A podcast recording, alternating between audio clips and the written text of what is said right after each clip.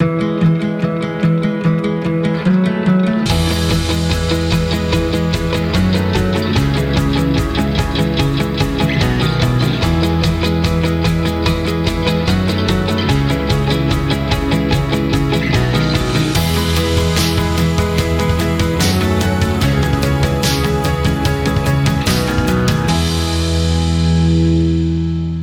welcome to the Bio 360 show. This is the third part of my interview with Elliot Overton, and we talk in oxalates. Hi, Elliot.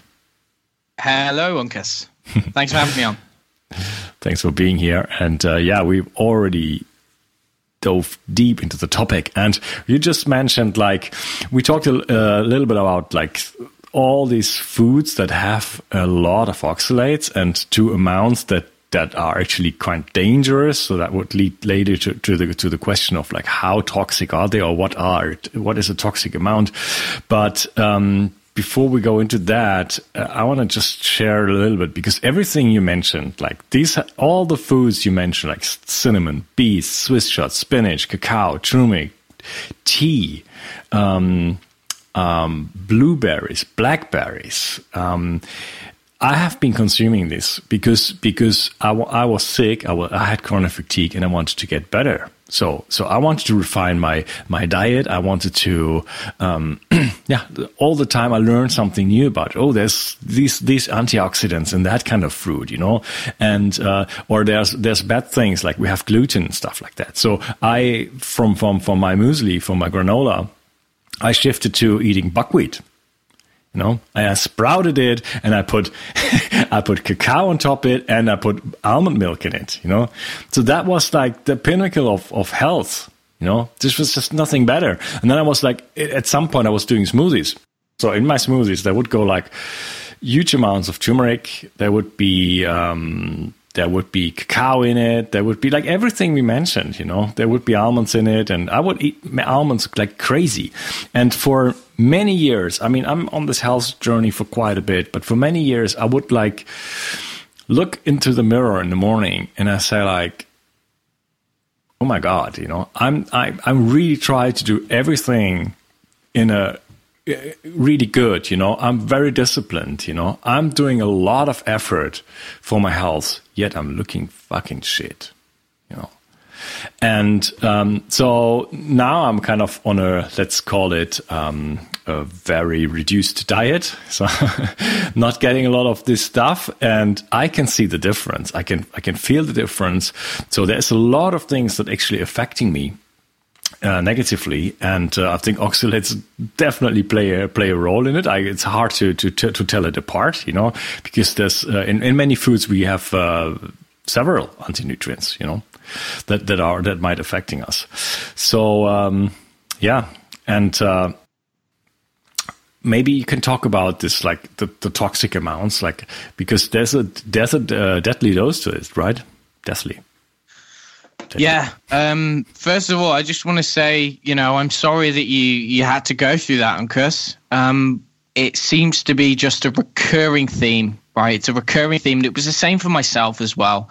You know, you're following all of what you think is meant to be the healthiest way of eating, and you put all of your resources into it. And it's the same. I mean, I studied nutrition, and I was aiming to get ten cups of green leafy vegetables, spinach, and all of this stuff in every single day, right? And it did not provide the results. Thankfully, touch wood, I didn't get really sick, but I work with a lot of people and it's a recurring kind of story. People, the more plant foods they eat, the more oxalates they eat, the, the, um, the worse they actually become. So it, it seems to be just this recurring theme that is so common now, so common, especially. And so it's really important that, you know, you're getting the word out there because people need to know about this stuff. Um, now, on the toxic dose of oxalate, oxalate is toxic. Oxalic acid is an established toxin. It was, I think, it was the first ever proper toxin studied in toxicology studies. Um, and I think the acute toxic dose is, if I remember correctly, I think it's like four or five grams. Okay, so an individual can actually develop acute renal failure from consuming four to five grams of this in one go, right?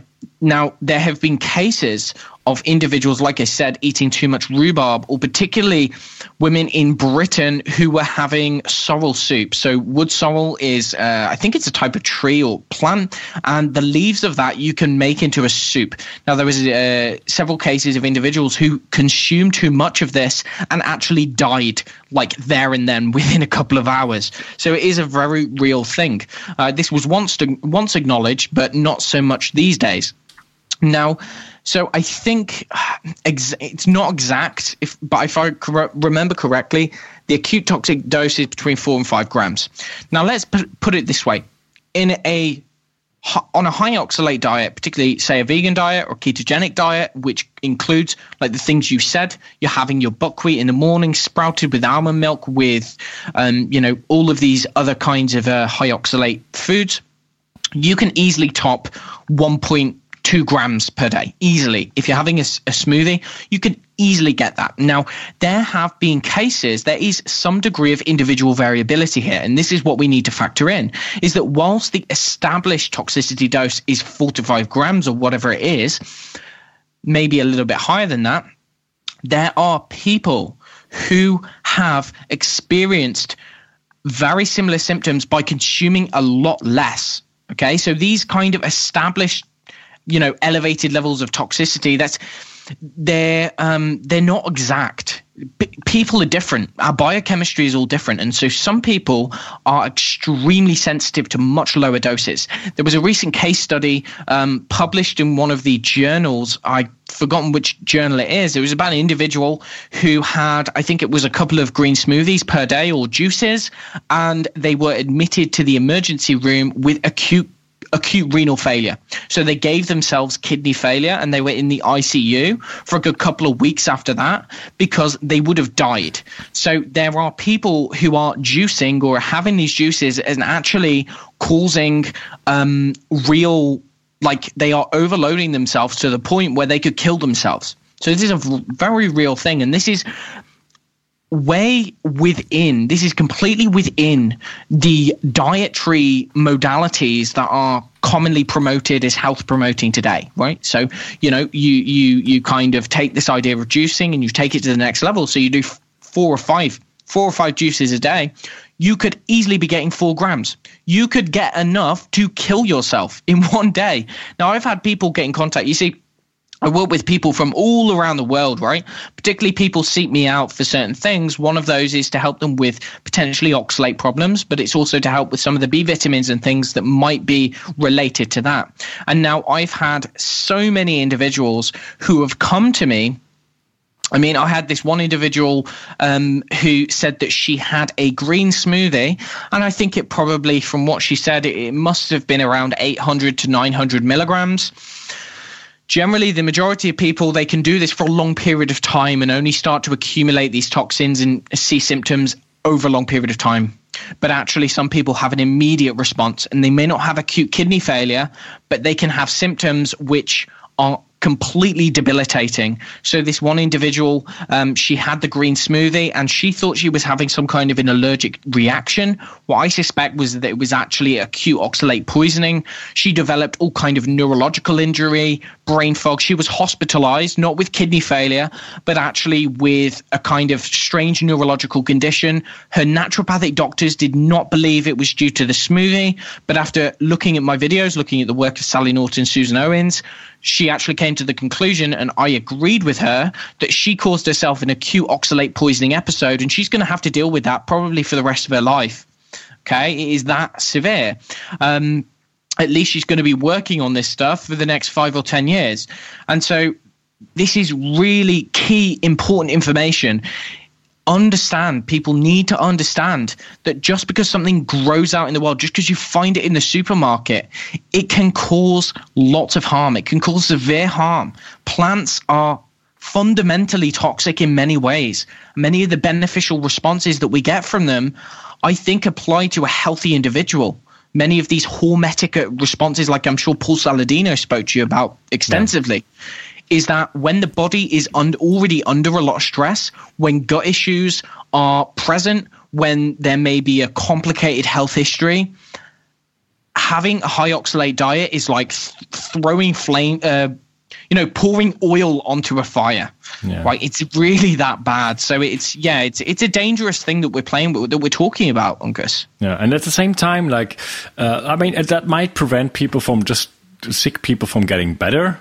And um, I just I just found a photo the other day. Like I've, I've been like 2000 what was it 17 18 no i think i think january 18 i've been uh, working the olympic games in uh, in korea and i have two pictures from one day you know and then the next day. And uh, as i said like with with with the with the winter squash i look like in a like like a frog or something like this you know? Like the the the, the difference couldn't be more. And the only thing i did I indulged in nuts. I bought like four kilos of different nuts they had there in the supermarket and a couple of like, uh, um, I forgot the name, like a nut you can, it's hard to get here and which is touted to be the most super, super food, you know, whatever. So I just like had a lot, you know, I mean, I gotta say that about myself. I overdo everything, you know, so having, having a few almonds, like, like, like a small handful or something would probably not cause any issues with me but I don't eat uh, I don't eat like 10 nuts, you know. I eat like 200 you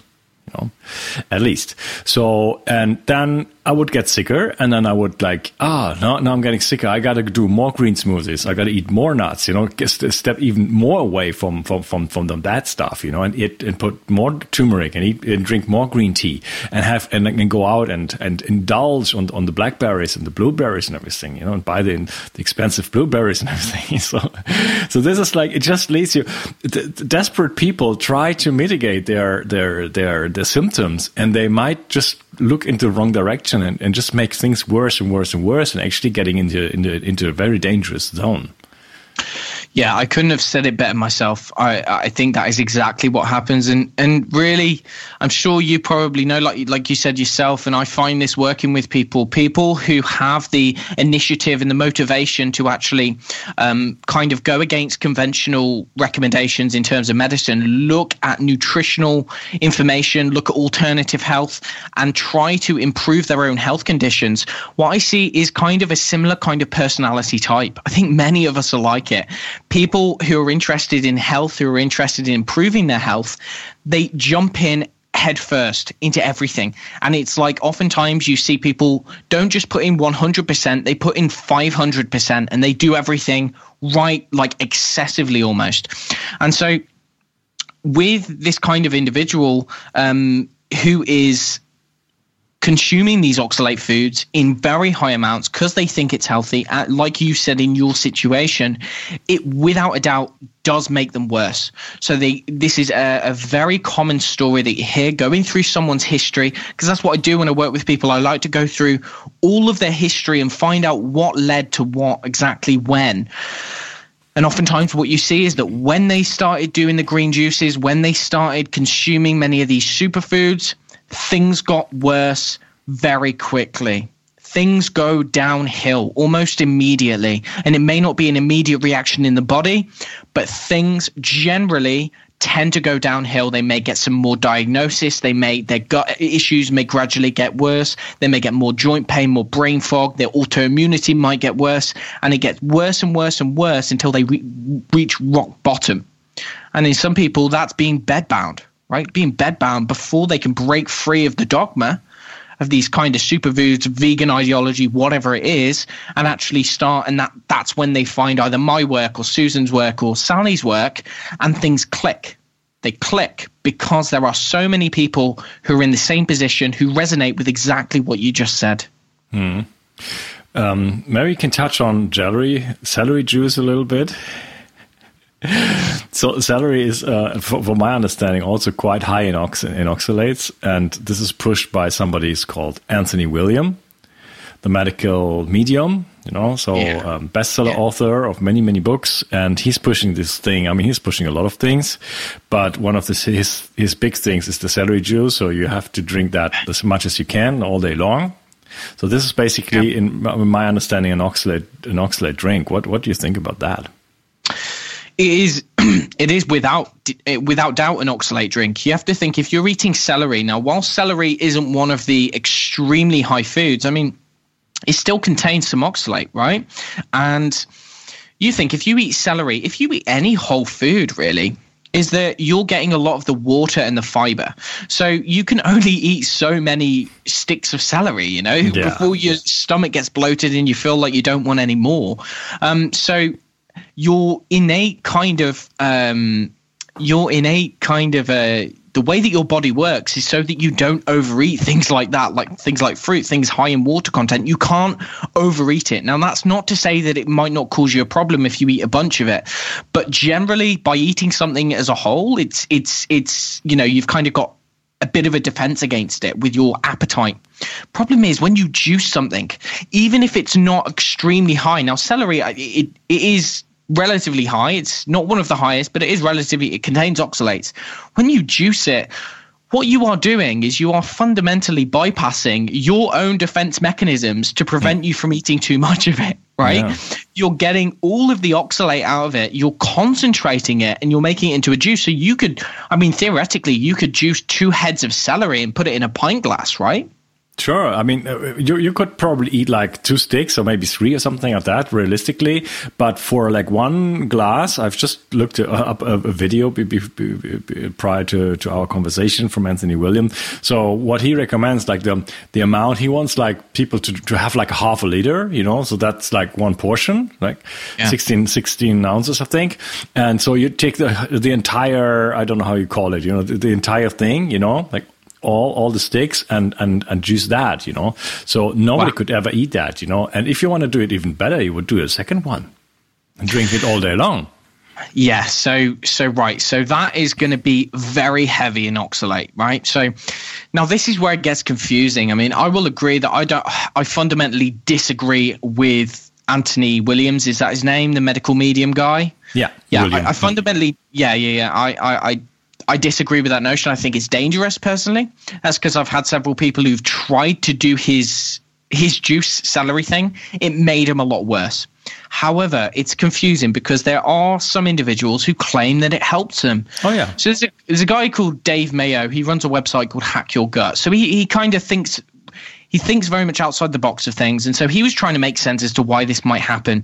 Now, there are certain compounds in celery juice which may help the gut lining kind of regenerate or may help a leaky gut. Okay. So I don't discount that there may be some kind of chemical which is providing some benefit in some people. But there's loads of other ways that you can do that without potentially risking the vast amount of oxalates. I mean, I don't I don't think that I, I don't agree with the idea of juicing per I, like standard. I don't think anyone should juice anything because you don't find that stuff in nature, and that you can easily overconsume something. Like in terms of plant toxins, you can overconsume it by juicing it. Whereas if you were to eat it, as you said, you can only eat three or four sticks at a maximum. I mean, celery is horrible. You know, who would want to eat four sticks of celery? You need bunch of hummus or like liver pate or something just yeah. to get it down, right? It's yeah. repulsive. So, so realistically, like if you're going to be juicing anything, um, I think that is problematic anyway. That's not to say that there might not be some small mechanism by which it helps some people, but I have heard some horror stories with it. And there's a bunch of people who say that it helped temporarily, but then actually they got a lot worse. Yeah. So I would also, say also, also the inclusion of things, you know, like you said that in the beginning, like healthy user bias, you know, people starting on that on that thing, they having the celery juice, but they're gonna be out more in the sun, they're gonna oh, exercise more, they, yeah. they're having a walk, you know, they just take care of themselves. You know, that's why they actually do it you know mm-hmm. so exactly. so that that might be con- confounding factors but then on that kind of um, low nutrient dense uh, I'm, I'm, sure like anthony william will not agree low nutrient dense diet you know long term people will get into trouble i think um, anthony williams I, I, I just looked it up you know what what what what he actually says about the oxalates and i, I just want to quote him he says in his own website, okay, medical research and science has not discovered that there are antioxalates in fruits, vegetables, and leafy grains that prevent the oxalates from causing us damage. Uh, the current trend tells us they do. I mean, right, this guy gets his information from like channeling angels, right? Is, was he channel angels or something? Right. Okay. So I'm not here to dispute that or whether that's true or not. I, what I do know is that research does know that there are antioxalate factors, and that is minerals. That's calcium, right? So, so calcium is an antioxalate factor to stop you from absorbing it. That's not to say that it's not going to cause you problems. I mean, until he's got some like fairly thorough research to back up his claims, then I mean, I, I'm going to pass that off as complete BS personally because I've worked with hundreds of people who've been severely damaged by this stuff. So, I mean, you know. I, th- I think he's just trying to protect himself, you know. He probably didn't. He, as he probably didn't know. I mean, if he's actually, I'm sorry. I mean, this is just pure speculation. But if he's actually getting his information from from the spirit, uh, as he claims, or he has like a huge team, because he's actually kind of writing books and there's there's a lot of good stuff in it i heard. Um, but and, it it helps people you know so, so, there must be like he must have a team that actually gives him a lot of information. And they came up with this celery thing you know i mean you always have to have something unique you know don't you? And yeah. uh, so but they didn't know about that. And now the critics come up and say like oh yeah actually there's something that only i know you know of know, so that's protective argument. Nobody can have, can say something against it because we don't know. We don't have a yeah. communication to spirit.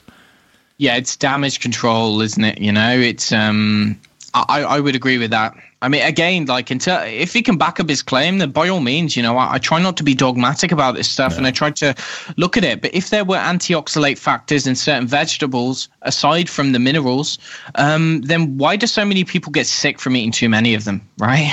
Hmm. And I've had, as I said, you know, I've I've had several people who went through his protocol, actually got a lot worse before yeah. they knew about oxalate. So I'm calling BS on that one. Okay.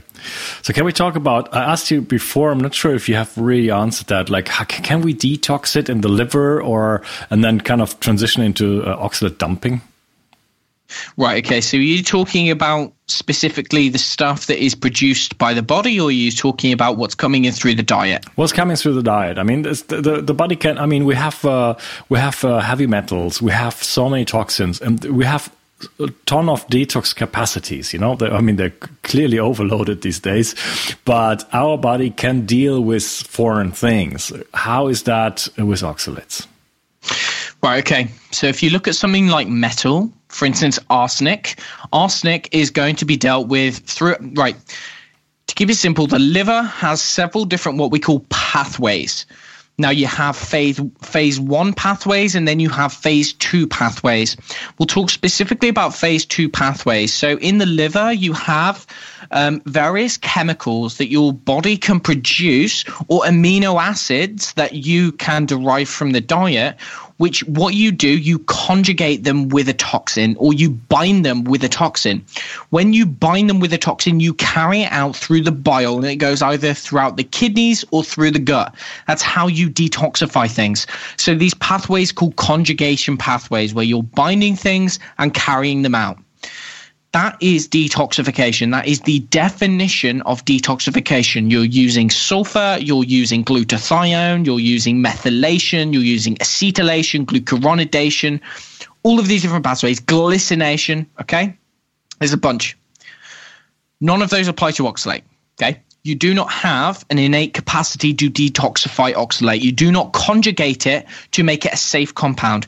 You see, when you have a metal or when you have some kind of a chemical which you are getting rid of, you activate it so you make it a little bit more dangerous, but then you conjugate it. Once it's conjugated, it's safe. It's not going to cause problems. You just get rid of it.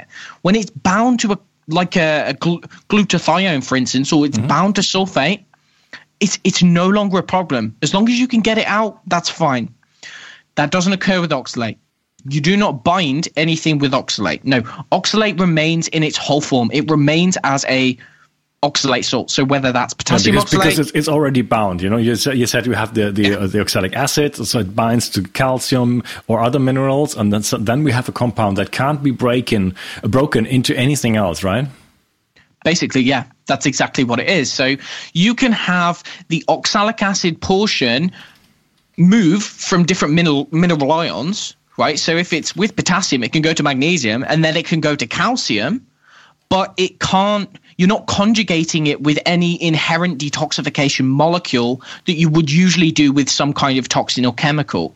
And so what this means is is that as it's on its way out of the body, now your body will try and get rid of it, and it does this primarily through various routes, primarily either through the kidneys or through the gut. Okay, so it can do this via several different mechanisms, but on its way out, it is not protected, let's say, it can cause damage on its way out. It can cause damage to the vascular system. It causes damage to the kidneys, damage to the urinary tract, damage to the gut, damage to the anus, for God's sake. I mean, if you look at, right, if you're, let's talk about this, right, you're getting rid of oxalate. Say if you've got a bunch of oxalate in the gut, the oxalate is so kind of corrosive or so kind of irritant to the soft tissues of the anus, it can cause things like anal bleeding, anal itching, anal, um, you know, kind of like uh, what they call like not fistulas, but sorry, I've forgotten the term, but essentially you can get ulcerations throughout the lower lower colon and actually throughout the anus because it's causing damage. Likewise, as I said before, you know, you can get burning in the urinary tract, you can get blood, microscopic blood, proteinuria, you can get damage to the bladder, damage to the kidneys, damage to the vascular system, damage to the nerves. As long as it's moving around the body, if it's coming into contact with tissues, it can cause damage to them. So if you've got that consistently you know, a short period of time of that is not necessarily a problem because you can just repair. But when you've got that on a consistent basis, every single day, all day, because what you're doing is you're consuming a bunch of oxalate foods, then that is going to cause problems long term. That makes oh, sense? Yeah, that makes a lot of sense. So, um, so how do we get let's let's assume like let's just take me you know i've been over consuming oxalates for a couple of years. Um, i don't think they're doing too much harm to me but also at the same time i don't know. But but now i kind of stop consuming them. What's going to happen Right. Okay. So it's important just to flesh out the kind of process. What happens when you eat a high oxalate food? We spoke about how it's absorbed through the intestine. You can have absorption throughout kind of many of the kind of soft tissues in the stomach, a lot of it's absorbed in the stomach. Essentially, right, if you think of your blood as kind of a reservoir, there's a reservoir for minerals, but it's also a reservoir for oxalate, right? So what's happening is, is when you have oxalate absorption, and it can also be absorbed by the lungs, by the way, but that's a whole other story. When you get oxalate absorption, what it is doing is it's absorbed into the blood in a soluble form. So that's, say, potassium oxalate, let's say. What that is doing is it's propping up the blood oxalate level. So you think of your blood having various levels of different nutrients, and that's what you will do if you go for a standard blood test standard blood panel will measure the types of white blood cells. It will measure if you get the electrolytes. It will measure potassium, calcium, sodium, chloride. Okay. Well, likewise, oxalate is an ion, it's a charged particle. So essentially what's happening is, is you have a level of oxalate and that can fluctuate. That can go up, that can go down. And that often that correlates with what you have eaten. So if you eat a high oxalate meal, then within a couple of hours, your oxalate level in the blood will pump right up. Okay. How can how can we measure oxalates? It's very difficult to measure. It's very difficult to measure because we'll talk about this in a minute because okay. we have to speak about dumping and the processes that occur there. Mm-hmm. A lot of what we know, again, is from the uh, genetic research on primary hyperoxaluria. But essentially, what's happening is when your blood level of oxalate is pumped up, you're going to get it traveling around the body. Again, it may be precipitating as calcium oxalate in certain tissues. It particularly, um, I mean, it, it is actually mostly it's often precipitated in places where there is past injury or where there is current injury. So, because if you have an inflammatory process, say in a joint, you're going to get elevated blood flow to that area. Or, for instance, if you have inflammatory process in any other part of the body, you get elevated, increased rate of blood flow through that area. And therefore, if your blood is high in oxalate and your blood is also high in calcium, you can actually get precipitation of calcium oxalate in that tissue. But right, let's say this goes on for a long time, you store a bunch of oxalate, you get rid of what you can through the kidneys. Right, here comes down to your question. So you say if someone's been consuming it for a long time, what happens? Well, if you, like yourself, has stopped consuming it, you've you, have you have lowered your oxalate intake, right? Uh, yep, from the occasional um, um, uh, moments where I eat some chocolate, yeah. right. Okay. Well, if you're going to pick out on oxalates, it has to be on chocolate, right? um, I can understand that one. Do, do, you, do you eat chocolate? I do on occasion, very occasion. I, I don't think that I particularly have an issue so much with oxalates. Not to say that it's if I was eating a bunch, then it wouldn't be a problem. But yeah, I I do on occasion, not very often though. Um, right. So back back to the question, right? So you said if someone eats a high oxalate diet, they accumulate a lot in their body, and then they reduce that, right? So what happens when you reduce oxalate in the diet? What happens is your blood level of oxalate goes down because it's not coming in through the gut, right? So when you have less coming in from the gut, the drop of oxalate in the tissue, and this hasn't been very well characterized, the mechanism, but it definitely does occur is the drop in the blood level of oxalate is going to signal. You see, tissues have sensing mechanisms. They sense the various, I think it's maybe through em- electromagnetic frequencies or whatever is going on, maybe through light, maybe through some other kind of mechanism. What's happening is, is they are sensing the degree or the level of minerals, the level of ions, the level of nutrients in the blood. So there is an oxalate sensing mechanism to tell you, okay, when the tissues see that there is low oxalate in the blood, remember that oxalate is a toxin. Oxalate can activate the immune system. Oxalate can, when it's in too high amounts, it can cause acute kidney failure. So your cells need to know, or your tissues need to know how much there is in the blood at any one given time. And the reason is, is when your blood level drops, then your tissues basically say, now we can get rid of this stressor. Now we can get rid of this toxin. So when the level drops, your tissues start to release oxalate into the blood at a manageable level. Okay. As you go from a period of having lots coming in through the gut, that decreases. When it's coming in through the gut, your tissues can't release oxalate at the rate that they would like to, because then you would overload oxalate in the in the blood. You could potentially cause kidney failure, deplete your minerals, everything like that. But when it stops coming in from the gut, your tissues start releasing it. Okay your tissues release it, and that is when you get an exacerbation of previous symptoms. So let me explain, right? The tissues follow some kind of a circadian rhythm, and it's different for each person, but it follows some kind of rhythm. And what we refer to this as is dumping. Now, dumping is not detoxification like we spoke about before. Dumping is essentially when your tissues dump what is oxalate? So dump the whole molecule of oxalate into the blood to prop back up the blood level when the blood level has gone down. This is the rationale for having a low oxalate diet. When someone goes on a low oxalate diet, because the low blood level, their tissues start to release it. And this is the way that we get rid of it from the body. This can take a very long time. And the reason for this is, is you think about it, if you were to dump all of the oxalate into the blood, you would probably die immediately. Okay, because if you've got a lot stored up, then you would overburden the kidneys, you would overburden the entire system. So what happens is, you start dumping a bunch into the bloodstream, and this goes down, goes either out through the kidneys or the gut. It can also come out through various other other areas. It can come out in the skin. So one of the things that you find, you know, the body is a very, you know, intelligent or um, intelligent organism.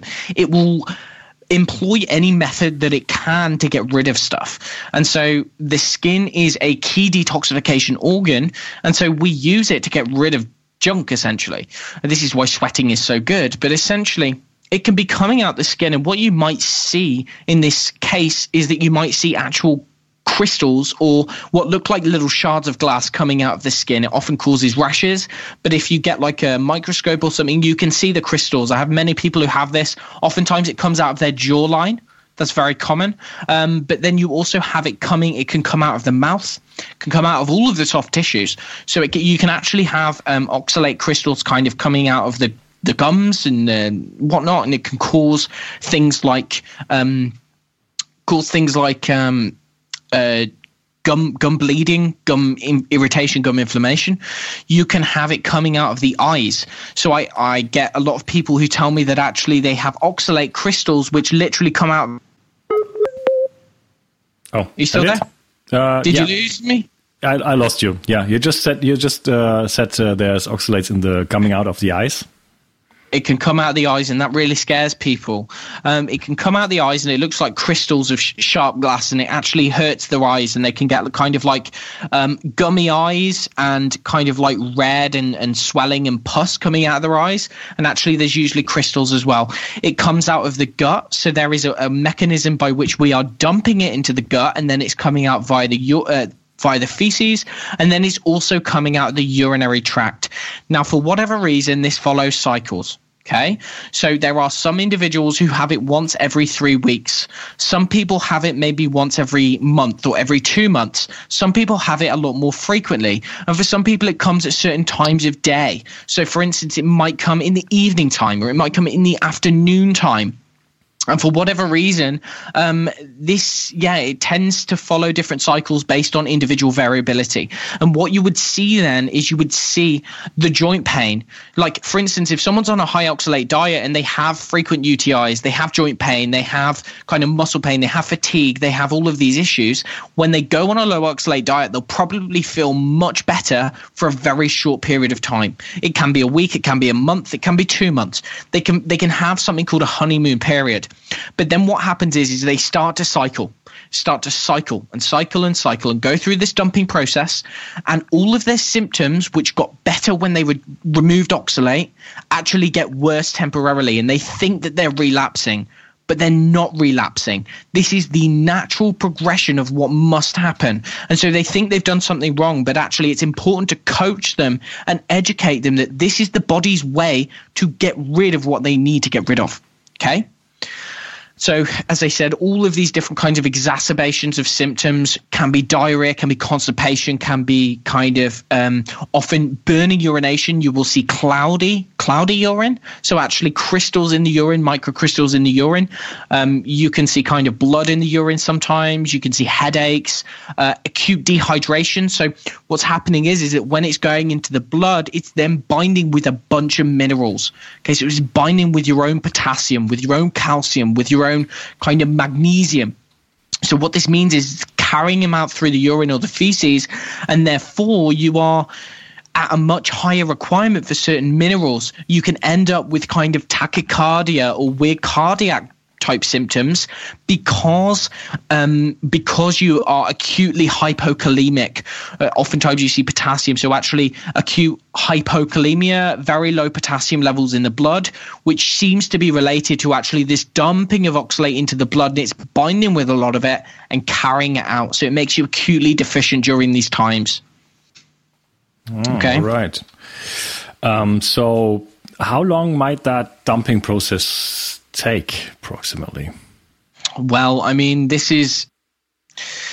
I have not been in the field long enough to be able to determine when someone goes from being completely like oxalate overburden to having it completely disappear. People generally tend to improve within six months to a year. Um, some people might pre- pr- improve a lot sooner on. Um, other people maybe not. Now there are certain individuals who say that actually the body it can take from anywhere to five to 10 years to actually get rid of this stuff from the body. So, this is something which is very long term, and this is kind of denotes the difference between ordinary plant toxins and oxalates. It, they're two different, two different animals, right? And it's like the body will accumulate it and it takes a long time to get rid of it. And all that you can do is remain on a lower oxalate diet and try to do some of the strategies, which I think we'll talk about. Um, use some of the strategies to try to mitigate the symptoms. But the chances are dumping will be very severe um, in the initial stages and it will gradually improve as the body starts to get rid of this. Now, there is something very important to note is that I generally don't recommend most people if they have been on a high oxalate diet to reduce oxalate very quickly. That is a very dangerous thing to do, potentially, because what you end up with, and I've had several individuals, much like the other practitioners in this field I've seen, is people can end up, as I said, with low potassium, with kind of, it's called a metabolic crisis, so to speak, you can actually end up with people being admitted into A&E or the emergency room because they think they're going to drop down dead because they think they're having a heart attack or some kind of thing or they collapse because when you reduce oxalate really quickly, it it triggers the body to get rid of this stuff, but it can be overwhelming for the system.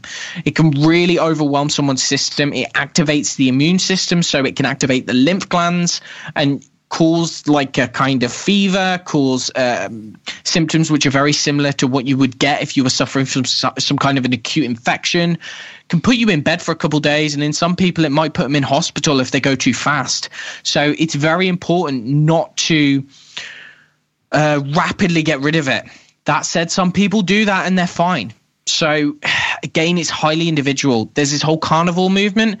Excellent. Some people respond really well. Some people get worse on that diet. And I think a lot of the times when they're getting worse, while sometimes it may not be that they can actually suit to the diet for whatever reason, oftentimes what I personally see is that actually they've gone too quickly and they end up dumping a bunch of oxalates. Okay, so better go slowly on that. Um, you wanted to touch on like, can we actually measure that the oxalates in our in our body? Right. Okay. So there are a couple of medical tests that might be used if someone is suspected to have kidney or oxalate stones. One of those um, is going to be 24 hour urinary oxalate. So that is something, and I do have some clients who have come to me based purely on the fact that their doctor has randomly run a 24 hour oxalate and it's come back really high. Okay. That's something that you might see sometimes. There's also a test called the Great Plains Organic Acids Test probably my favorite test on the market, not necessarily for oxalates, but for other kind of other nutrient deficiencies and things. But essentially, they do have three markers on there for oxalate specifically for oxalates. One of those is measuring just pure oxalic acid in the urine. Another one is, um, well, there's two other markers which are related to whether the liver's making oxalate or not.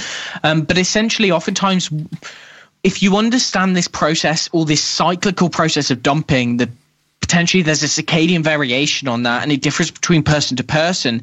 It's very difficult to say whether you're going to do that test and it's going to be at the right time that you're dumping oxalate in the urine because it's not a consistent process. It's not something that occurs kind of the same amount every single day. It's not been established like a blood test.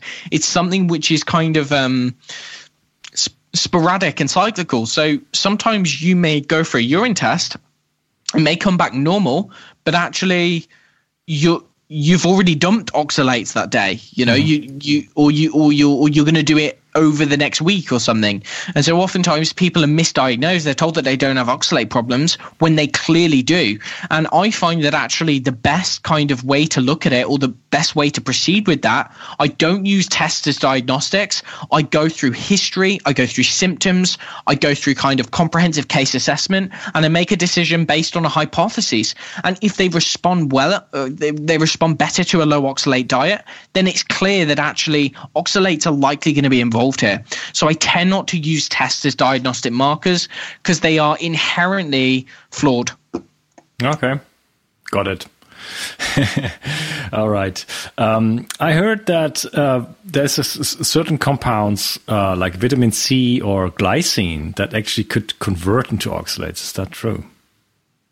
Right. So this is something which is kind of debated. I'm not really sure where I stand on it. I'll be honest. Right. So there is some animal literature which shows that in mice or rats who are B6 deficient or B1 deficient, what you can get is feeding the amino acids hydroxyproline and glycine um, can actually produce the oxalate precursor in the liver called glyoxal, which is theoretically going to be converted into oxalate. That being said, I don't know how much this is really applicable in real life. Mm-hmm. I think if someone was taking a bunch of glycine and they were very much B6 deficient, it is, I guess, it's theoretically possible that they may actually end up with endogenous oxalate production. Now, there are some people who have these issues and they can't tolerate stuff like bone broth or they can't tolerate glycine supplements. That being said, I'm not sure how much clinical relevance it really has because I tend to get a lot of my people on collagen. I get them eating lots of muscle meat, and muscle meat is actually very high in glycine. Like there's this idea that you need to eat collagen to get glycine, but I mean it's actually it's bogus. There is so much glycine in in muscle meat. You'd you'd be amazed. So these people tend to respond very. Sorry, isn't there much more methionine, and you gotta gotta balance that with organs and bone broth and stuff like that? Yeah, I mean, indeed, there's the ratio of you have methionine, cysteine, and glycine ratio, and you could say that you're getting more methionine to glycine in a ratio. But if you actually look at the amount of glycine in muscle meat, there is still a lot. Like in, mm. in comparison to methionine, when you're looking at the ratio, no, that's a different argument. But okay. I mean, just simply from, you know, just from uh, kind of baseline, eating meat provides a bunch of glycine anyway. So any kind of meat that you eat, because collagen is essentially the most abundant protein in the whole entire body and it makes up a lot of muscles. So actually, these people respond good to meat. So what I'm suggesting is what I'm basically saying is that some glycine does not seem to be a problem for them.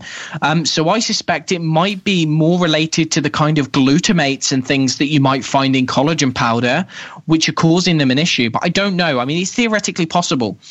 There, there is also this thing of vitamin C. Now, I will be honest, like, this is something which again is debated in the in the research liter- literature. It seems to be clear in the animal research but there's conflicting data. So there are some kind of individuals who will say you must not have any more than kind of 250 milligrams of vitamin c because otherwise it will convert into oxalate. But then you also have some people like i mean there's Doris Loh for instance who is a major vitamin c proponent especially talking about the effects of kind of 5g um, the the effects that we're going to be experiencing with 5, 5G radiation, how we already have things like Wi Fi, 4G, all of these things, how these at the cellular level are increasing our requirement for vitamin C due to the redox balance. Okay. So I will be honest, I am not against vitamin C. I think it's highly individual and I don't I'm not dogmatic about it. I try not to take a stance. I just try to present the literature. So for instance, if someone takes vitamin C and I have several people, they take ascorbic acid and it makes them feel a lot worse, gives them joint pain, gives them any of this stuff, then I suspect that that is converting to oxalate in their body. It's important to note that cadmium, if there's a lot of cadmium, this is going to be a key driver for catalyzing the oxidation of uh, vitamin C into oxalate. One thing I didn't say is that if you look at the metabolic pathways, vitamin C can be auto oxidized into oxalate fairly easily. One of the key drivers of that is cadmium. So I think if someone has like um, heavy metal toxicity, they have oxalate issues, and they try ascorbic acid makes them feel worse, that's a problem. If it gives them kind of UTI symptoms, you see that in some people. Other people, I will be honest, I consult with many carnivores, right, who have full blown scurvy right? And this is something that many people say, oh, you never see carnivores with scurvy. But actually, I've I mean, just this week, I've had three carnivores, okay? One who had terrible bleeding gums, the other one who had like chronic diarrhea. I gave them mega doses vitamin C. So, in terms of, well, I say mega doses, three or four grams per day. His gums completely stopped bleeding and his digest- digestion improved. And the other one, her diarrhea, I mean, she'd been through I don't want to name names, but she'd been through all the big kind of the big clinic in Carnivore, you know, the international clinic of Carnivore, the clinic that uses carnivore diets. She was told there was nothing that you could do to fix her diarrhea. She'd spent thousands on GI specialists. She came to me. I put her on four grams of vitamin C and it cleared up in three days. And it's been that way for two months now. Okay. So I think there are, there, there's always nuance, right? And it's important not to kind of like people come to me and they say, "Oh, I shouldn't take vitamin C because I have, you know, because I have an oxalate problem." And I say, "Well, actually, we need to look at you individually. You are an individual. You are not a test subject. You are not a clinical biochemistry textbook. We need to actually find out what you personally tolerate and what you need because it differs between each individual." You know? Okay. Scurvy is like there's uh, there, there, there, has been a study that shows that you need uh, only 10 milligrams of vitamin C to prevent scurvy. S- oh. Sorry, say that again. I yeah, yeah sorry, the connection was gone. Um, there's a study that says that you only need like 10 milligrams of vitamin C actually to prevent scurvy, and uh, there's not a lot of vitamin C in muscle uh, tissues from animals, but there is in, in the organs, especially in the liver. So you could you could kind of get along, but it does probably doesn't hurt to take a little bit more. Well, you know, like I, I don't want to detract away too much from this conversation, but this is a fascinating topic, really is. And I would say it seems that the majority of people on, on the carnivore diet really do fine without taking any vitamin C. They do fine eating some animal organs. This particular individual, I mean, he was eating probably more liver than anyone any anyone oh, really? else that I would recommend. He was eating spleen, the uh, eating uh, what is it like uh, sweetbreads, all of this kind of stuff, which is said to have lots of vitamin C. But for whatever reason, it seems that his requirement was just higher. Yeah. So it was only when we supplemented vitamin C that things improved. Now, I'm not saying that actually there's other things going on which are increasing the requirement, which I suspect to be the case. Yeah what I am saying is that it seems that from a more kind of functional approach, functional medicine approach, you know, I, am I, I, try not to paint everyone with the same brush and apply the same things to everyone. Um, and so, whilst I agree that the carnivore diet is likely beneficial and likely kind of um, sufficient in terms of vitamin C requirements for the majority of people, there are always outliers, you know, and this is how what kind of makes things confusing. Yeah, yeah. Individuality is just a strong thing, and we just yeah, gotta yeah. gotta listen to our bodies. Like we have we have this kind of mental dis- dissociation. You know, uh, we believe in certain things, like we believe in a certain type of diet, whatever it is, like the paleo diet or the vegan diet or whatever, and then we just stick to that. You know, or or or even like the high oxalate, high oxalate uh, foods. You know, we believe in these because they're so healthy. We have have seen studies or just blog posts or whatever that are copied from from one to another. And we believe into these things, and we're getting worse, and and we just take more of it. You know. Um, yeah, so we have already talked for quite a bit. Um, what would be interesting for me is like you know we all these foods that you that, that we mentioned you know oh by the way i just wanted to touch on one little thing because it just popped up here on my screen in a way you mentioned sorrel uh, which is in german sauerampfer and um, I just looked it up for some reason, and it shows like a huge list. There's something that's very similar to it, and it's the it's a clover, clover. Yeah. Okay. Uh, so it's a wild clover, and there's a huge list here on Wikipedia from this. And they're all called, like the Latin names are Oxalis something, Oxalis articulata, yeah, like like joints. uh, Oxalis bowiei, like like bowel or something like this. Oxalis compressa, Oxalis um, whatever. You know, this huge list. You know, so so this is known, and there's a, there's kind of a base to it. So um, is there something? All these lovely foods like almonds and quinoa and buckwheat and sweet potatoes and turmeric and cacao and I mean cinnamon. Come on, is there anything we can we can do to mitigate to, keep eating these and mitigate the the damage that they do to our bodies? Right. Okay. So, good question, I guess, because there's there's a lots of lots of ways that you can approach this. What I will say, I want to preface it with if someone has an oxalate problem, if they have long-term accumulation, the best possible thing and probably the only possible way that they can effectively reverse the health condition is by gradually moving towards a low oxalate diet to gradually reduce the oxalate content in the diet because no matter what you do you can somewhat mitigate the oxalates coming in you can do various kind of supplements things like that but ultimately you need to reduce the amount because that is where most of the oxalate is going to be coming from. It's the, the, diet. So you need to find replacements. You need to reduce your intake. Um, and I, really, the best thing, the the way that I try to get this through to the people I work with is that you um, you need to stop seeing food as entertainment.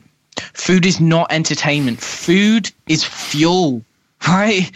If if you're you're you're so hung up over the flavor, the texture, and whilst I know this can provide people pleasure, if this is the only thing that they eat food for, they need to really have a hard kind of sit down with themselves and be honest with themselves and say, right, okay, I need to choose. Do I prefer having temporary sensory pleasure on my taste buds or do I want to get better? Because the two are mutually exclusive. You know, the two, if that's the right word, sorry, I don't know if I said that in the right context. You have to choose one or the other. Okay, you cannot have both if this is your problem. And whilst you can find very kind of, um, you know, uh, tasty alternatives, if you have a chocolate addiction and this is driving your fibromyalgia, you need to stop eating chocolate. Period. There's nothing you can do about that. You need to stop it. Otherwise, you can stay sick, and that's up to you. But you know, then why are you even listening to this health podcast, right? Because you want to improve, you want to change things. That being said, what you can do is you can try to mitigate some of the effects of oxalate. So, for the average individual, right, for the average individual just wanting to reduce their their um, absorption, you need to be eating foods which are high in calcium with the oxalate containing food. So, for instance, if you are not intolerant to dairy, I think a lot of people are, but if someone is relatively healthy, they're okay with things like yogurt, they're okay with, you know, other types of dairy, then actually having that with the food is going to greatly reduce the amount of um, oxalate that you're going to be absorbing. Okay, that's one thing. Another thing that you could be doing, um, I don't see this as an effective long term solution, but taking a source of calcium with the meal, before the meal. Calcium or magnesium would do but ideally calcium. Calcium is the tightest bond and it's the most insoluble form of oxalate. So if you can take calcium being eggshells or being some kind of um, calcium supplement such as calcium citrate, a teaspoon and a half of that before a meal that is going to help you to protect you against absorbing excess oxalate. The only problem is there is that calcium, when you take it in a very high amount, what calcium also has the tendency to do is affect the absorption of other nutrients, such as fat. Okay, calcium forms a soap in the gut with fat, and that can actually prevent you from absorbing it which means that it can prevent you from absorbing the fat soluble nutrients if it's taken in high high enough doses. It can also influence the absorption of things like zinc and other nutrients which you really need. So actually, I don't think it's a it's an effective long term solution to be relying on a high dose of calcium before eating oxalate foods to justify your high oxalate diet. Right? All right. Okay? That's something, something funny. Um, I, I tried to educate my daughter. She's uh, getting uh, 11 in a few days about that, and uh, well, she's such a such a clever girl, and uh, so I said like, hey, come on, because I was all, always eating like the dark chocolate, you know, like 85 percent or or maybe, maybe even more.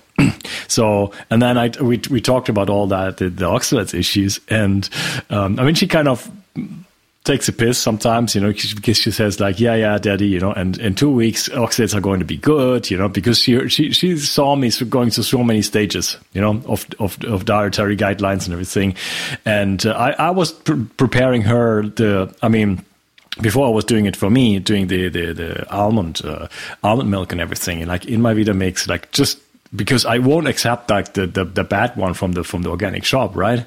So I take my organic organic almonds and and blend them and and um, soak them before and everything. So I have like this really really living um, milk, right?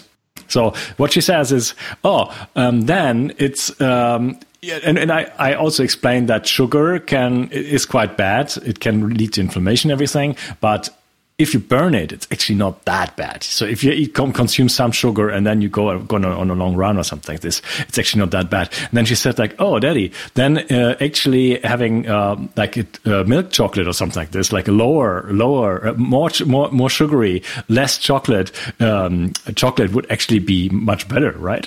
at, at, least if it's I would go on a run then. It's, no, it's true. It is true. It is true. If if oxalates are the primary thing which are causing the problem, and it's not dairy, milk chocolate is going to be a much better option, and it would be lower cacao. So like thirty percent milk chocolate would be way better than having 80, 85 percent dark. Even better, white chocolate. Right, white chocolate is the best. Now I don't recommend that, and I ha- I can't even eat dairy, so I can't eat any of that stuff. But ultimately yeah, I mean, paradoxically, you think, okay, this has got highest sugar content. This has got um, milk, which is potentially going to be, you know, reactive for certain people. Yeah, milk powder. But, yeah, yeah, but, but ultimately, the people who have oxalate problems don't react to this stuff as much. And the milk powder is containing calcium, which is effectively going yeah. to prevent you from absorbing oxalates. So her logic is perfect. Her logic is perfect. Yeah, I, okay? I also thought that it's like you're just so clever, incredible with ten years, Indeed. you know. yeah. Okay. So um, having having um, having milk chocolate or or um, yeah white chocolate. Um, okay. So so you really don't recommend that, but. A, I had a, a guest uh, recently, and I just mentioned oxalates, and he said like, "Oh, but you, but this is only applies to people that don't know that you got to take dolomite with it." Right, I think this is right. This is prob- this way of looking at it is really problematic. Okay, I fundamentally disagree with this way of looking at things because, right, there are certain. Okay, we talked about calcium. There are certain things which do effectively bind with oxalate. One of those is charcoal. I think charcoal does. I think um, I think some of the other things like dolomite or what bentonite or zeolite, basically mm-hmm. these are clays, right? These are clays. I mean, they're not food. This stuff isn't food. Now, some people, you know, certain cultures would eat it like with a meal. I mean, there, has been cases of, of cultures who have been preparing certain root vegetables which are really toxic, but then eating a certain type of clay with it to bind to the toxin to allow them to digest the veg. Mm then the question is if you don't have to eat the toxic veg because you have access to loads of other foods why would you why why do you want to potentially put yourself in a situation where you are going to be inhibiting the absorption of other nutrients? Because that's what bentonite does. That's what dolomite does. That's what these clays and these things do is they are they're not um, they're not specific for toxins right? They can bind with other nutrients as well right and so it's this, the case with charcoal. Now, I don't have any, any issue with using binders. I use them with a lot of my clients in specific circumstances. But the question I really ask, and I think people need to be honest with themselves about, is if they need to eat clay with food, then is the food that they're eating really food? Like, is, is that food? Like, if they need to eat clay with it, I mean, what makes them think that that's a healthy thing to do? I mean, why can't you just eat a food that doesn't need to be eaten with clay? You know, why don't you just eat some meat or something? Now, I know that sounds kind of maybe it's it's a bit like clicker, like strict. I mean, I don't really mess about with my clients. You know, I'm honest. I say, well, you know, you either do it or you don't do it. It's up to you. But you know, I'll tell you what works, and then we'll try meet in the middle. But I'm not going to pander to your you know, basically, if there's something that made you sick, you need to give it up. You need to stop doing it. And there's the old saying by Hippocrates, right? It's like, you know, if you're not willing to give up what made you sick, then you're not going to get better. You know, it's fairly simple. That being said, you know there are.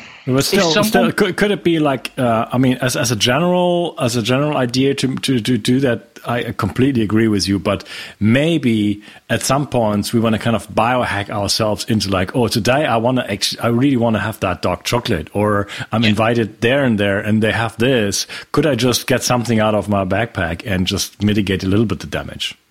Right, yeah. So that is the caveat because actually, if you're in a situation where, you know, it's a social situation, it's a family situation, or you're in a restaurant, you can't get away from it. You can't do anything. And it's like, well, okay, on occasion, I mean, on occasion, it's probably not even going to be that problematic to eat it if it's just occasionally. Yeah, but then true. if it's a thing like a business meeting or something and you know you can't really decline the food and you have to do something about it, yeah, I mean there's charcoal there's calcium. I'm not sure about dolomite. I guess dolomite probably binds oxalate.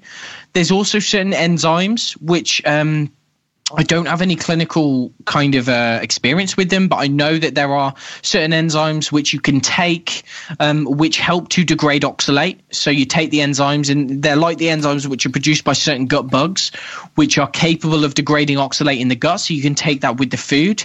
I can send you a link to that afterwards because I'm not sure exactly. I don't know the name of it. I don't. I don't oh, yeah, use it. I, I love to.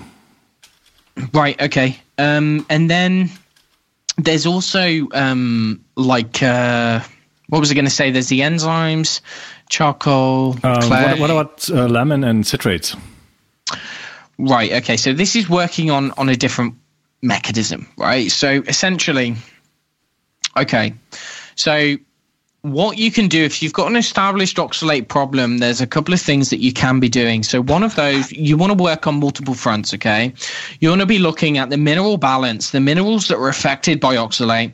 You want to be looking at things which have been clinically shown to potentially dissolve or dissociate oxalate from calcium, so helping to in a very simplified way of looking at it, dissolve oxalate crystals, and then help you get rid of that through the kidneys, through the gut, etc. So to do this, we need to look at several several things. One of those is how your body's getting rid of it. So you are, say you're dumping oxalate into the gut. When it goes into the gut, what you are looking to do is keep it in the gut. When you keep it in the gut, it goes into the toilet. The problem is if you don't have enough calcium in the gut or your bugs are not the, say, the optimal composition for oxalate degradation, then what happens is, is that when you, um, when you dump it into the gut, you actually can reabsorb it and you don't want to reabsorb it. So what you need to do is you need to this is where something like calcium or calcium citrate can come in handy because what you're doing is you're binding it. Much like if you take it before a meal, it's similar process. When you are dumping, so if you know that you dump every night or you know that you dump at a certain time of day, you can take it kind of an hour beforehand to mitigate that when the oxalates get into the gut, you take the calcium, it binds them in there. Okay, binds them in there. So that's one thing you can do. The citrate component is useful because citrate has been shown to, as I just said, it's been shown to kind of dissolve oxalate crystals and break them apart, help you get rid of them. So this is something which is recommended for things like kidney stones. Very useful in kidney stones. You can take various different minerals in terms of the ones which oxalate binds to, so calcium citrate, magnesium citrate, potassium citrate. You're going to be affecting mineral metabolism when your body is dumping this stuff. So you can replenish those. Okay. I usually recommend people to replenish those. Sally Norton does a lot of work on this kind of stuff. At the same time, though, we need to be looking at um, if someone has established kidney stones, then there is actually a herb which has been shown to be very beneficial, and this is called Chanca piedra. Chanca piedra. Mm-hmm. Chanca piedra can prevent the kind of the, the growth of new stones, while citrate is going to help you to potentially clear that. Okay. Now, whilst we're looking at the effects of oxalate in cells, if someone has a chronic oxalate problem, then we need to look at what it's doing to the energy metabolism. Generally, I find as a kind of rule of thumb. There's three main B vitamins, and Susan Owens has done a lot of work into this. Three main B vitamins which tend to be problematic or low in someone with established oxalate problems. That is vitamin B1, vitamin B6 and biotin. So we spoke about biotin being kind of uh, you can produce a functional deficiency via XX oxalates, but B1 and B6 are also involved in endogenous production, and I suspect that high oxalate diet can actually deplete those through causing inflammation, through kind of upregulating energy metabolism, acting as a stressor, all of this kind of stuff. So I generally find that those B vitamins are key. I give most people those B vitamins they usually find that it helps. Sometimes someone can think they've got an oxalate issue, which is actually mimicking a thiamine deficiency. So, actually, by thiamine replacement, they tend to lose their oxalate issues, let's say, or they tend to improve greatly when a, a low oxalate diet didn't help. Now, in terms of, we've spoken about the minerals, right? It's important to note that the way that you're, one of the right?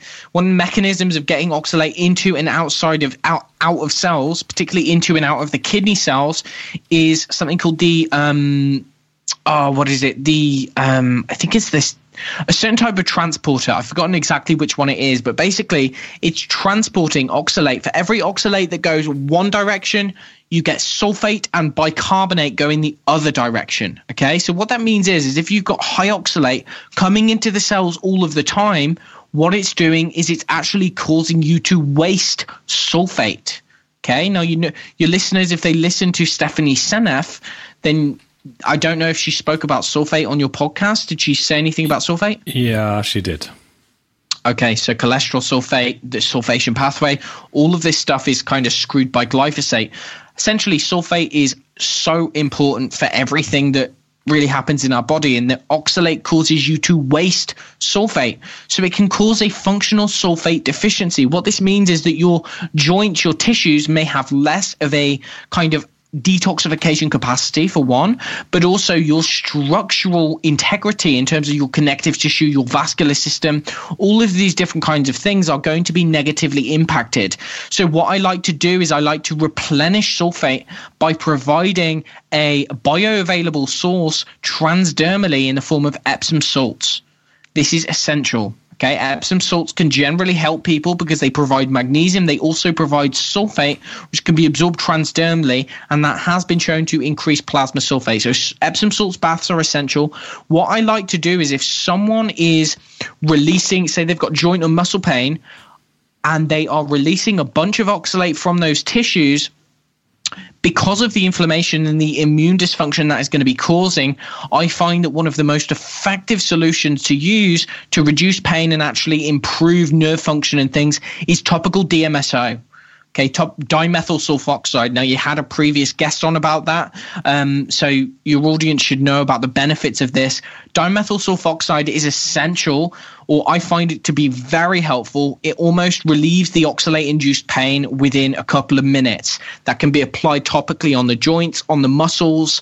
I don't know about taking it internally. I've never tried anyone to do that, but I have recommended it topically, and I find that people generally benef- benefit a lot. You mentioned uh, lemon juice.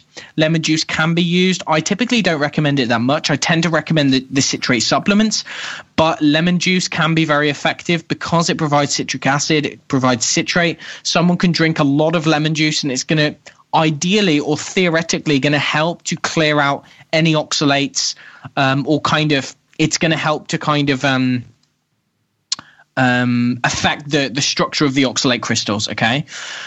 Again, it's all very theoretical because there's not much clinical research on it. Uh, there is some research on citrate and kidney stones, some research on the B vitamins in kidney stones. Ultimately, we are very much shooting in the dark and we are relying very much on anecdotal anecdotes, testimonials, and mechanistic data in terms of mechanisms for what might work there is a wide variety of, or there's a very large community, a trying low oxalates Facebook group that is over 25,000 people now.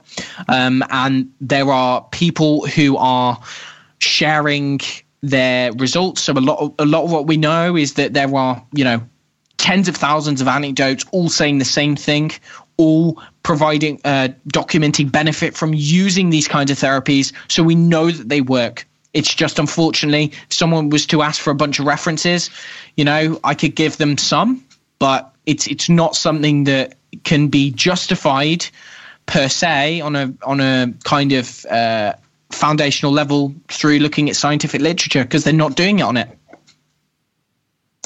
All Does right. that answer the question? Yeah, I did. I was just I was just looking. I just remembered that we had some community questions. Um, I think we we have answered most of them, but I just want to pick out one or two and just kind of call it a day. Then um, there's like Marcus says, like, okay, but we we hybridized so many um, so many foods today. Probably it, could it be that this, the the foods have been like more toxic, uh, contain more oxalates before, and now they they have actually a lot less? That's a really good question. What you find is that generally with the hybridization, yeah, I mean, we hybridize them to make them more tasty. We hybridize them to make them look nice and more aesthetically pleasing, to have higher sugar content and generally less toxicity. Um, but in terms of like the data that we have about oxalate content in the food, it's relatively recent data, a lot of it. So I don't think it's changed much uh, I I'm not convinced that hybridization in any way. I mean, it may have done a couple of hundred years ago, like when we started hybridizing. You know, I don't know bananas or like carrots, for instance, or potatoes. I'm not. Uh, I'm not. I can't answer the question for certain, but I don't think that the oxalate content has changed from now where we are now to when they were last tested. I think it's probably similar. Mm, okay so for some reason you have a, like a little bit of a hum, but now it's gone away. Eckhart says like he he just he just comments that he he loves you and he has learned a lot from you from uh, other podcasts. And uh, Susan raises a good point. She says like okay, there's lectins, there's phytic acid, there's oxalates, and other uh, anti-nutrients. Like what on earth can I still eat? That's a that's a question that I get a lot. Um, I will be honest. I find that when we focus on the minutia, on the minute details, everything looks hopeless, right? Everything looks hopeless. The vegan argument, for instance, against meat is based on mechanistic details. So, for instance, if you look at when you fry a steak, you produce things like heterocyclic amines, you produce carcinogenic chemicals, which in a Petri dish do cause cancer, right? They can do. But in real life, it doesn't quite work out like that. And I think it's the same for things like phytic acid. It's the same for things like lectins, and it's the same thing for things like oxalates. Please don't get me wrong. I am not saying that this is a problem for everyone. I don't think that everyone needs to completely get rid of oxalate at all. What I'm saying is that there are a certain subsection of people who do have this problem. And for these people, this is where it's really important. And so if they display the symptoms or display the kind of reactions that you get to foods which are high in oxalates, then actually they need to focus on this. And it might be a case for them that they don't necessarily need to remove some of the other plant toxins. You know, for some I mean, for some reason, people, you know, some people can tolerate certain amount of lectins without it causing them problems. And I, I, hate to be kind of controversial in saying that, but ultimately, you know, there's people who eat lectins for their whole entire life and live to 99, you know, like my, look at and the grandparents. Now, you could say that we're living in a different environment now, but ultimately, the human body has some degree of resiliency, right? And so we can deal with a lot of this stuff. I don't think it's black and white that you need to be carnivore. I do yeah. think if someone whole, whole Brazil li- lives out of uh, uh, beans and, and rice. They eat exactly. every day, even even in the in the in the higher higher social classes. Yeah, yeah. So if it was that bad, then I really, you know, the human race would be dead by now, right? So it's it's it's not as clear cut as that, and so it's important not to lose sight of the forest from the trees, right? If that's the right kind of phrasing, yeah. yeah. is is is rather than focusing on the tiny things, try to look at how it affects the human body in real life quite frankly, a lot of people don't seem to have that many issues with oxalate. And I'm not going to try and convince people that everyone should give up dark chocolate. Because, quite frankly, if you look at the research, the people who eat dark chocolate generally tend to have good outcomes. Right. What I'm saying is, is that there are certain people, and I suspect it's people who are particularly fragile, let's say, particularly susceptible. They've got poor gut health, they've got chronic health conditions. They maybe came into this world with less of a an ability to adapt to the to the stressors. There's also people who for whatever reason, you know, have this as an issue. And there's loads of predisposing factors. You know, I've written about this and I've done other interviews and stuff. So if there's anything that I haven't spoken about, by all means, you, you know, anyone can get in contact with me or look at my articles or whatever. But essentially, there are certain things which make some people more predisposed to this issue than others. I would say that listening to your body is the most important thing that anyone can do. Yeah. If they can do testing, that's excellent. And if they can do experimentation, that's excellent. So, for instance, if someone wants to go on a carnivore diet, really be honest with yourself, first of all. Don't go, do- try not to be dogmatic about it. And, and whilst it may make sense, certain diets may make sense from a theoretical perspective, listen to your body because your body knows best. And there are certain people who just don't go well with certain diets for whatever reason. And so if you can try to identify what triggers you, what you can tolerate and what you feel best on, that's going to be best for you. And it may be that you can tolerate a little bit more oxalate in the diet. What I would say is that I don't think that high oxalate diets are going to be healthy for anyone in terms of I don't think anyone should be having green smoothies. I don't think anyone should be having nine cups of spinach per day. I don't think anyone should be having four whole bars of 99% dark chocolate because then you are just asking for problems. Does that kind of answer the question? Yeah, it does. And then two girls, they're asking kind of the same question. Is there any positive effect maybe from oxalates in our body because this girl she says like liga she says uh, there's nothing in nature that doesn't make sense. You see this is something i've been racking my brain about for the past year or so okay? Is there a beneficial it's like right it's in the context of free radicals right? Context of free radicals. They were originally thought to be the worst enemy for cells so this idea that your cells make free radicals and that actually by taking antioxidants, you are going to be able to fix everything and you're going to be able to massively improve longevity and health outcomes. Well, it turned out to be the opposite of the case. Actually, taking excess antioxidants had the opposite effect on longevity because now we know that a small amount of stressor, a small amount of free radicals are actually really beneficial for the cells and that you don't want to quell that with antioxidants. So the way that we view the body is actually seeing th- things that were previously thought of as bad are actually now uh, acknowledged in small doses they are beneficial, right? And I do kind of think that this idea of hormesis, a low dose stressor, a low dose toxin, is going to be good. Now, I'll give you one example for why this might be the case with oxalate. And I don't know if this really answers the question. This is the only thing that I can think of. Eating a very small amount of oxalate has been shown to increase the production or increase the population of oxalobacter in the gut. Okay. It's theoretically possible. I don't know if I believe it or not, but it's theoretically possible that by giving, by by going on a, a zero oxalate diet, you could theoretically be killing off the bacteria in the gut, which allow you to degrade oxalate. Okay and that by doing so, when you are dumping oxalate into the gut, if you don't have the bacteria present, then you may be absorbing it back, right? Is that kind of yeah? It's but, very messy. But also, then I, you would you would not deplete yourself because you're dumping, actually, right? What do you mean? Yeah, uh, if you if you stop uh, consuming oh, yeah. oxalates completely, then then then your body starts to dump, and you still then again you have oxalates in your in your gut, which feed so the, they, the uh, oxalobacter. So there you go. The the theory that I just came up with falls apart, right? So I I have no idea. I honestly, there was um, one individual, Jack Kruse, who was saying that it's like a reservoir for vitamin C that you can interconvert the two.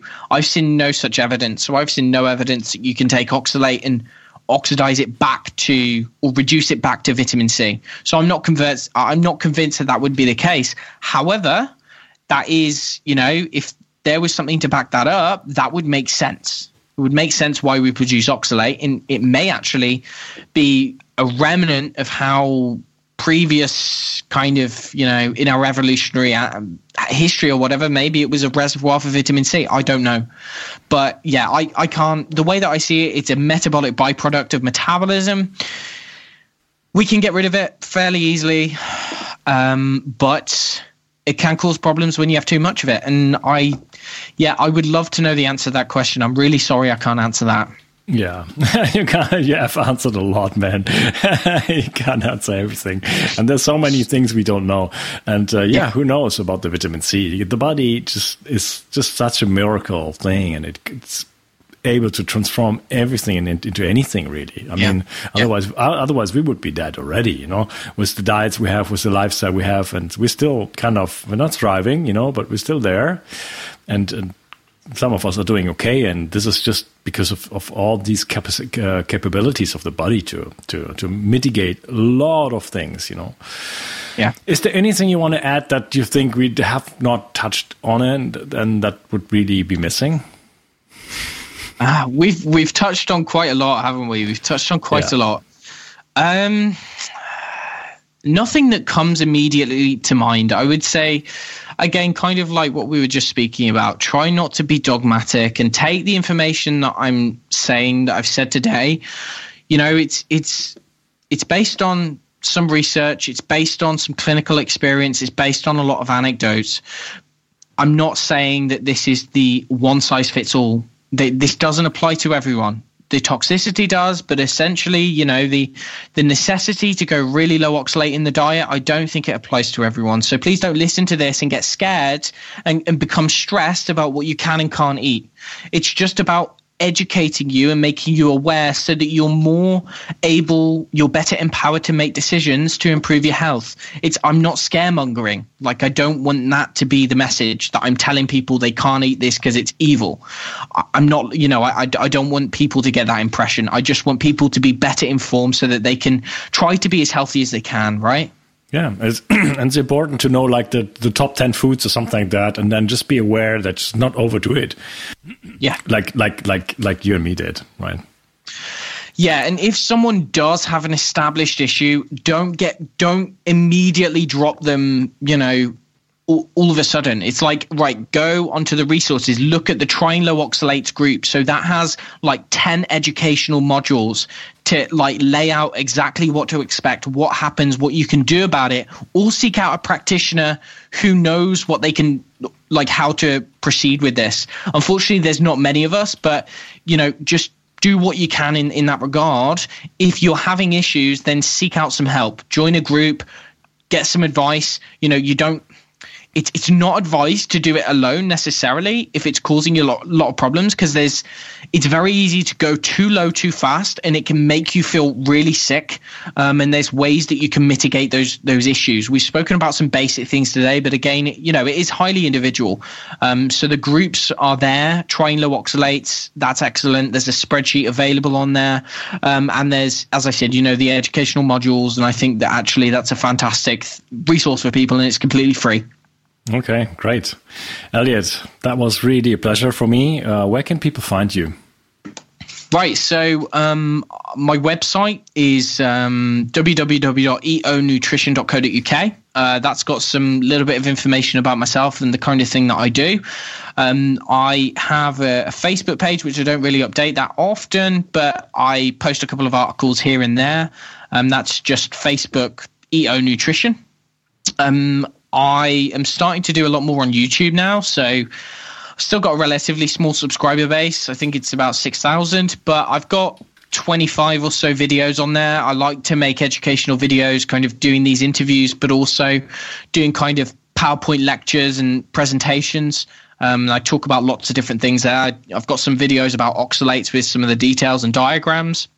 I also do a lot of work on um, some of the B vitamins, primarily vitamin B1. I think that that's a really important one in a modern world, and um, and yeah, people can find a lot of my stuff there.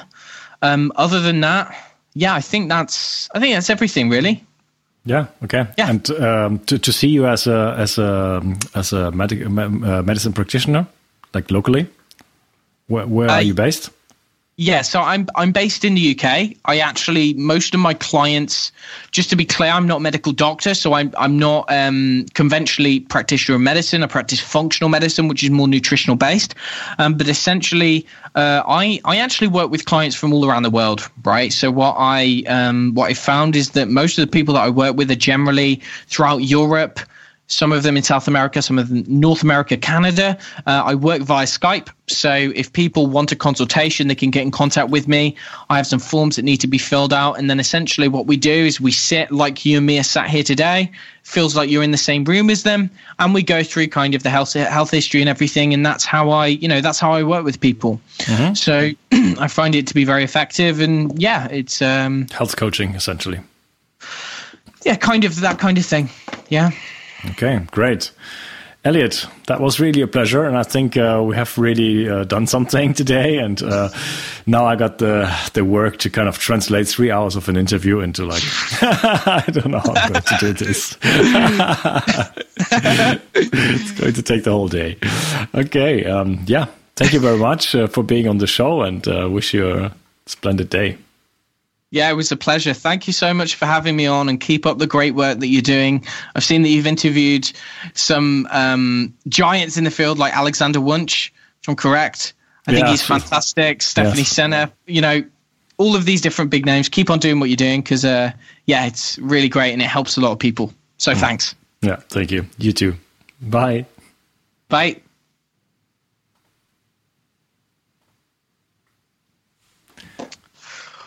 Wow. I, gotta oh. I gotta run to the toilet now. You're sitting. Wow, sitting must be bad. I'm standing at least. Yeah, I know. Yeah, I was sitting and my legs are just like, oh. Yeah, I can yeah. imagine. All right. Yeah. Yeah. So that went on a bit longer than expected. Eh? Sorry yeah, about that. Yeah. No, no, no. It's good. I, I that's that's what that's what I want to do. I want to always create like the ultimate uh, resource the last part, I might split it, maybe not. I don't know because it's like twice the size as, as the other ones. so you can see have four episodes. No, no, it's, it's really good. You know. I, I don't want I want people like having no questions after listening to one of my episodes, and yeah, we exactly. definitely achieved that. Good, good, good. yeah, well, yeah. that was that was great. You know, I love to talk about it, and you know, there's so much to talk about. There's so many things. I think there's things that we missed, but I can't even like think yeah. about them because my head's just a bit, bit skewy after that. You know, talking for so long. Um, but yeah, no, thanks for having me on. It was it was great. When so how how can how, how can I'll, I kind of advertise this to my community? Yeah, I, I, I, I'll send you a link. It's probably coming out 20th of January. Okay. And uh, yeah, I start with the German one, and then yours coming uh, just after that. Oh, that, that's that's a horror now. How, how I'm going to do that? I promised it in the interview, so I can't get. cannot not do it. yeah, I did. I didn't translate the, my interview with um, with uh, Paul Saladino because I'm actually on a carnivore diet, and I didn't. People want to know so much about it, you know. right. Yeah. and. Um, because yeah, th- this is a lot of uh, con- controversy, and people in, in Germany are not ready for that. You know. Yeah, internationally, yeah, something else, you know. But uh, you, I do just... work with a couple of people from Germany on carnivore, so there's a couple of them. There's some of them, but I mean, how many? How big's your kind of subscriber base? How how big's your channel? Um, I'm. That's hard to say. I have like three thousand downloads per day. Wow. On the podcast, and then there's a couple of thousands on YouTube, and then there's Spotify and everything. So it's kind of all over the place. Wow, three thousand a day. No, that's nothing if you compare it to like. Now, Paul probably has like fifty thousand now, and he's just started a year after me. oh right, okay. All on his fundamental health podcast. Yeah, yeah. I mean, I mean, Germany or the German-speaking countries, three countries, is kind of big and whatever, but you can't compare it to English. You know, once you do something in English, okay, you have a lot more competition, but at the same time, if you kind of stand out like Paul does, yeah, you know, I mean, he's uh, he's really getting pushed. He has been on all the shows, and he's he's incredible yeah. right now. He's challenging everybody. He has done some episodes with Chris Masterjohn, and he's going I after know. after like everybody. Like I know he, is. He, he burst onto the scene. He just burst. Thing is, he's very fluent verbally. Right, he can articulate. Yeah. His articulation is so good and he's got a lot of experience and clearly he's such an intelligent guy and he's a very yeah. nice guy as well clearly and seems yeah. very genuine. He's uh, i mean he just you saw i mean i remember he was on Shawn Baker's podcast and then he was on like one or two others. And then from that point onward like he was on like every single podcast. I'm surprised he hasn't been on joe rogan you know? I think joe rogan will get him on soon enough. Oh yeah. Sure about that. He hasn't been. Yeah, yeah. okay yeah, well, we did the Joe Rogan format today. A three hour podcast. okay, Elliot, I got to run to the toilet now. Yeah, me too, mate. Me too. Pleasure. Thank you. I, I, I, sent you the link. I just I just tell you when it's coming out, and then it would be nice if you could share it also. Yeah, that'd be great. Thanks very much. Nice to speak to you. Yeah. Keep up the good work, eh? Yeah, you too. Bye.